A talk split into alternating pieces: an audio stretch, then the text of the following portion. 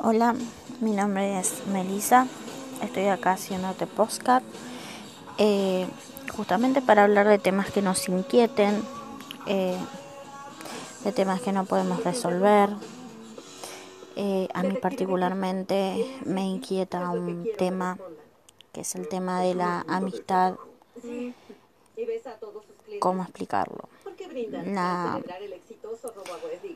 amistad mala, la amistad que se acerca a uno por interés, la amistad que no sirve, la, amistad tóxica.